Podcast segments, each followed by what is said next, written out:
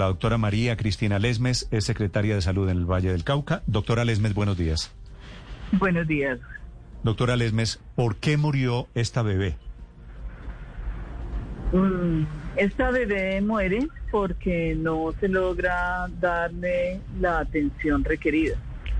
Esta bebé es una hija de un primer embarazo de una pareja que nace eh, deprimida, en su, el posparto inmediato es de depresión que obliga a los médicos a tratar de buscar la vida para una chiquita que acaba de nacer.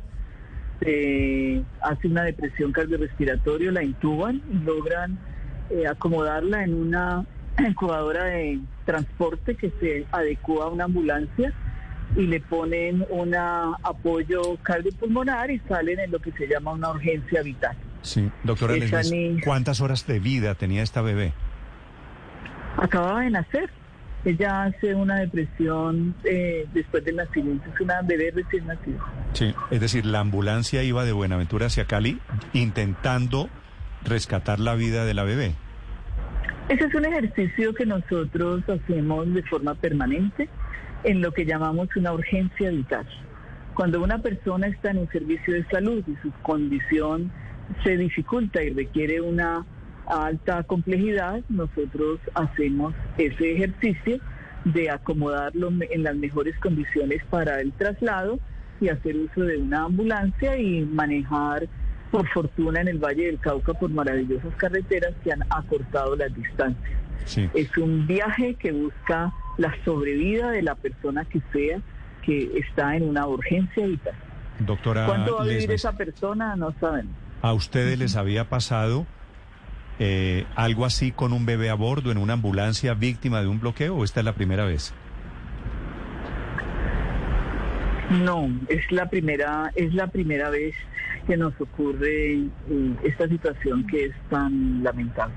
Habíamos tenido la muerte de una persona adulta que murió también en un bloqueo en el municipio de San Pedro, viajando de Palmira a Tuluá. Y también el bloqueo detuvo la ambulancia y la señora falleció en. Eh, doctora Lesmes, eh, según el debate que, que, tenía la jefe de prensa de, de la Colombia Humana de Gustavo Petro, ¿usted cree que en qué condiciones iba la niña, la bebé podría salvarse? ¿Qué tan mal estaba o qué tantas posibilidades de sobrevivencia tenía? Eh, a mí, yo no voy a entrar en esa discusión. Nuestro objeto es salvar las vidas. Hacemos todos los esfuerzos por salvar las vidas y lo que habíamos eh, había hecho su grupo médico con esa médica que estaba allí con esa bebé era hacer el máximo esfuerzo por salvar la vida. Yo no puedo decirla ni la señora que dice que de todas formas iba a morir puede asegurarlo. Eso es imposible, ¿sabes? En la medida que esa ambulancia hubiera corrido rápidamente, eh, hubiera llegado. No, bebé eh, tenía posibilidades de vida y nuestra obligación como misión médica es salvar vidas. Y en eso trabajamos. a veces, claro, no, alcanzan a llegar, a veces, eh, pero pues nuestra obligación y nuestro deber, el nuestro como misión médica y el de los manifestantes en respeto al derecho internacional humanitario era no haber detenido la ambulancia y que esa pudiera, en la velocidad máxima que pudiera llegar acá. Sí. Secretaria, ¿cuánto tiempo estuvo detenida la ambulancia? No, no sé, no sé esa información precisa, yo no la tengo. Eh, la, no he recibido la documentación, se debió haber tramitado ante el Ministerio de Salud, como hacemos siempre con las infracciones a la misión médica, al reglamento, a derecho internacional humanitario. Yo no tengo la precisión y yo no creo que eso sea lo importante. Yo creo que lo que fue es fundamental es que cada uno de sus oyentes se entere de que el derecho internacional humanitario obliga a los combatientes dentro de un conflicto a dar vía libre a la misión médica. Y que misión médica no solamente son las ambulancias que transportan un paciente en alto riesgo de morir, es la misma ambulancia que regresa sin el paciente a su lugar de origen, es los vehículos que transportan medicamentos, que transportan insumos críticos como el oxígeno, como las suturas, como los, las eh, tubos, como todo lo que nosotros usamos para trabajar.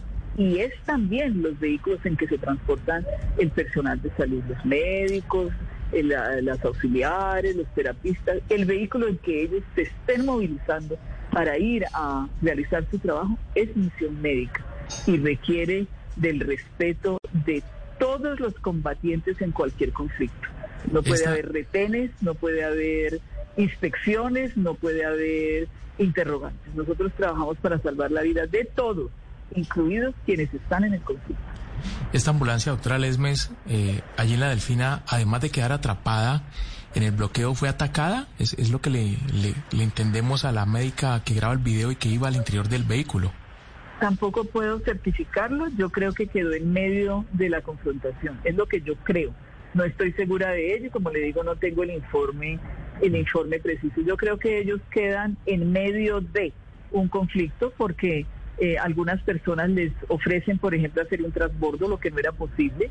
Dicen, bájense de la ambulancia y pasen el bloqueo y cojan otro vehículo. Eso no era posible porque la incubadora viene organizada dentro de la ambulancia, pues eso no era posible.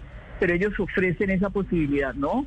No puede haber bloqueo a una ambulancia, las barricadas se tienen que abrir y tienen que tener siempre un espacio para que la misión médica circule libremente, hasta para cuando hay que ir a recoger un herido dentro de la confrontación. Mm.